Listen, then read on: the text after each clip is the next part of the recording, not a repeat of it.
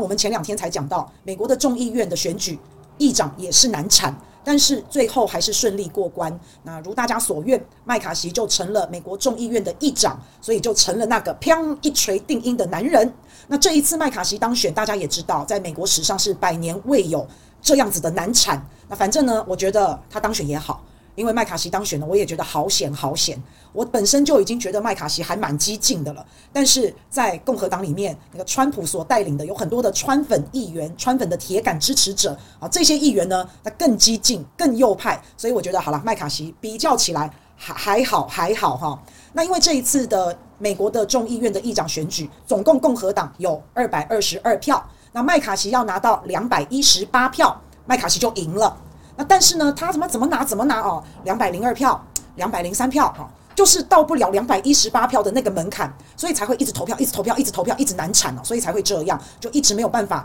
当选。那也就是说呢，麦卡锡他的这个选举当中啊，议长选举当中，他大概有差了十几票。那怎么办？你想要当议长，那你需要选票，怎么办？一个一个高官呐，一个一个拜托啊，拜托你支持我，拜托你投给我。好，那这些不投给麦卡锡的人，明明就共和党，你同党同志，可是你就一直要跑票，你为什么就不投给你同党的同志？那这些人呢，经过麦卡锡他的一连串的拜访哈，那所以呢，麦卡锡就去把这个不支持他的同党的议员找出来了，看看是怎么回事嘛？诶，发现呢，这不支持他的同党议员这十几个，大部分都是川普的铁粉。都是铁杆川普支持者，这个议员呢、那也是比较右翼的，然后也是比较年轻的，然后背后呢，这些议员呢都有川普的影子，甚至是川普可能会直接操控他们。好，我举个例子给大家知道，这十几个川普议员，他们激进的程度跟川普啊差不到哪去，因为到现在为止，这几个川普议员当中啊，还有几个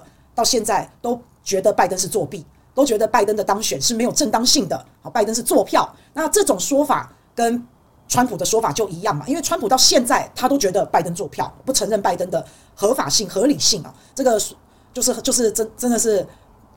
我我不知道了哈。那但是反正都已经人家都当选两年多了，你讲这个也没有什么意思嘛。好，那麦卡锡他怎么样去说服这一些不支持他的川普议员，到底是怎么做到的？那简单说都是利益交换呐，啊，那都一定是有妥协，都一定是有游说，都一定是这样。那听说哦，我是听说哦，哈。这个听说呢，麦卡锡还有去拜访川普，搞不好还跑去找川普去交易、去妥协哈。那不过川普也想选二零二四嘛，大家都知道，所以川普刚好也就抓住这次机会啊。你看麦卡锡以后的众议院议长要来找他谈合作、谈利益交换，那当然对川普来说他也很高兴啊。以后他要选总统，如果这个众议长能够支持他，对他来说也是大大加分嘛。那如果大家还记得川普之前的口号，他在竞选的时候他的口号叫做“让美国再次伟大”。而且他们是美国至上，那这个观念呢，升值在川普的脑中。那什么是美国至上？也就是说，美国第一，美国优先。我美国我懒得理外面的事，我也懒得跟人家做朋友。所以川普当选以后就一直退群嘛，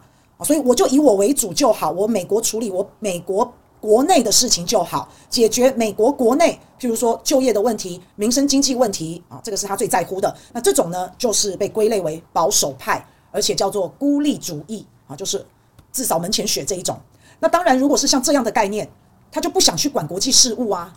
他也不会想要去管乌克兰战争啊，他觉得没必要啊，我管人家那么多干什么？好，那所以如果是以这样的基调为主轴的话，这个跟拜登是完全不一样，完全是相反的。因为拜登他就是他就是觉得他是世界警察，他就觉得他要把手啊伸到各个角落去。那如果你要把手伸到各个角落，以拜登、以民主党现在来说，今年他们的军费预算是非常非常高的，是大大提提升的。如果是川普，那川普是不赞成这种做法的。那请问一下，现在如果众议院好这个议长麦卡锡跟川普达成协议，那如果就是照着川普的这个思维做基本的论调的话，那众议长麦卡锡他当然就是跟着川普的这个理念为基础为脚步，一定是这样。那如果是这样的话，这个众议院是管钱的。那对外的经费、军事开支，那这个众议院就会看这个钱看得很紧，尤其是今年对乌克兰的援助，大家不要误会啊，美国当然是支持乌克兰的，参议院、众议院也都是支持乌克兰的，民主党、共和党也都是支持乌克兰的，差别在于现在川普也就是共和党，他们觉得给乌克兰太多了，不是不支持，但是不能像无底洞一样的援助乌克兰，所以差别是在这里。那现在民主党现在执政者是拜登。好，那现在川普呢，众议院管钱的被川普给把持住了，他麦卡锡啊，你你就你就这样子想比较简单呐。好，所以呢，在在以后的军费上面哦，这个麦卡锡也就是众议院目前已经说了哈，这个要砍掉对外的军事预算，要砍掉七百五十亿哦，那这个可是一笔非常非常大的款项。那现在呢，麦卡锡当选了，那当选呢，这个总统也应该要给个贺电，写张贺卡嘛。那拜登就在贺卡上面就有提到，希望啊，在国防支出上，麦卡锡你领导众议院，我希望呢，你能够让白宫，就是现在的执政当局，你能够支持啊，因为现在国安第一名是第一重要。你看拜登还写了这样的话，所以拜登当然也知道，他以后啊，对外的军费预算一定会被砍。那现在是讲说要砍掉七百五十亿元的